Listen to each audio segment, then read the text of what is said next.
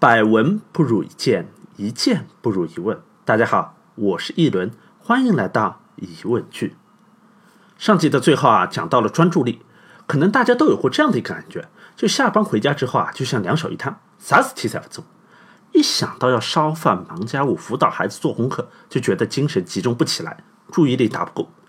所以啊，今天我们就要来讨论一下，怎样提升你的专注力。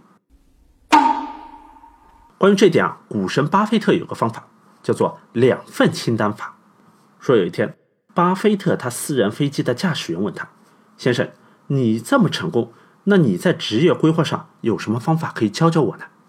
巴菲特啊，就让他在一张纸上写下人生最重要的二十五件事情。之后，巴菲特又让他在这二十五件事情里面挑出最重要的五件事情，写在另外一张纸上面。那这样就有了两份清单。一份是人生当中最重要的五件事情，另外一份是次等重要的二十件事情。巴菲特说：“那你现在应该知道怎么做了吧？”飞行员说：“我知道了，我应该先完成最重要的这五件事情，剩下二十件次等重要的事情，我放在空闲的时候慢慢做。”OK，那故事先说到这里，我来问一下同学们，你们是不是都这么想的？先把大部分的精力，比方说百分之七十、百分之八十的事情放在主要的目标上面，然后再把剩下的精力放在次要的事情上面，这样就可以做到两头兼顾。但是巴菲特说错，次要的二十件事情不是让你去慢慢完成的，而是要让你尽量避免。你应该像逃避瘟疫一样的去逃避他们，不要在他们身上花任何的时间和精力。没想到吧？提升注意力的方法不是我们通常以为的把专注力三七开或者是四六开，而是把百分之百的专注力投入到最重要的事情上面。根据脑科学家对于人类大脑的研究，人类的大脑它比较懒，就是个懒货，能不动就不动。它不能像手机那样可以同时间处理好几个任务。你比方说《射雕英雄传》里面的老顽童钟伯通，他就可以一心二用，左右互搏，左手画圆，右手画方。但是在现实当中，很少有人可以第一次上手就做得到。不相信你来试一下：左手画圆，右手画方，两只手同时开始，同时结束。基本上不是画出来的圆像方，就是画出来的方向圆。那画不对的同学啊，不要泄气啊，这个是好事。左手画圆，右手画方，在《射雕英雄传》里面，只有脑子不怎么灵啊，智商不在线的郭靖是一学就会的。脑子聪明的黄蓉是怎么学都学不会，所以要是画不好，就说明你跟黄蓉一样都是聪明人。那话题转回来啊，我们说大脑它处理事情的方法不是多任务处理，而是要排队一个个来，一次只做一件事。如果非要一心二用，那大脑它在切换任务的时候就会要消耗成倍的能量，脑子就会累，一累啊，它就会给身体传递事情好多啊。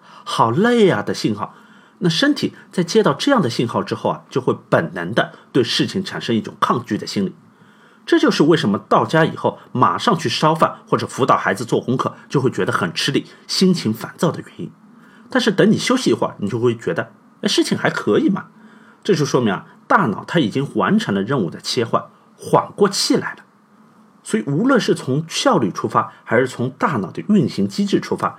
只有当你把所有的精力都投入到最重要的那件事情上面去，事情才能做得又快又好。哎，这个就像新闻里面介绍的那样，没有手的残疾人，他们用脚写字，哎，写出来的还比正常人好看。这是因为啊，残疾人他们没有手，所以用脚写字对他们来说是最重要的事情，他们就会投入百分之百的专注力。而对于正常人而言，写字这个事情就明显没有那么重要。字写的不好，我还可以用电脑打呀，所以就很难像残疾人那样全身心的投入。那当然写不过人家了。好了，那知道提升专注力的方法，就是要在最重要的事情上全力以赴，不考虑其他的事情。那么问题来了，什么是最重要的事情呢？很多事情我觉得都很重要啊。虽然说鱼和熊掌不可兼得，可我就是想要兼得啊。我就是想要两全其美，我就是想要吃着碗里的，看着锅里的，怎么办呢？西藏的六世达赖喇嘛仓央嘉措啊，就是写情诗写的特别唯美的那位活佛，他就写过一首关于两全其美的诗，一起来欣赏一下啊。曾虑多情损繁行，入山又恐别倾城。世间安得两全法？不负如来不负卿。如果我动了情，那就会伤了我的佛法，有损我的凡行；如果我不动情，那就会伤了我的爱情。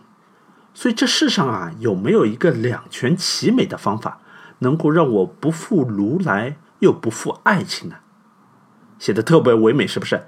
这首诗啊，会贴在音频的下方，还有朋友圈的留言区。喜欢的同学啊，可以自行百度一下仓央嘉措这个人。好了，今天的节目就到这里了。这集介绍了巴菲特的两份清单法，提升专注力的方法不是重要的事情先做，次要的事情后做，而是全力以赴，一次只做一件事。那么下一集我们就接着仓央嘉措的这首诗来继续讨论一下什么是最重要的事情。待我米娜桑，Guten Appetit。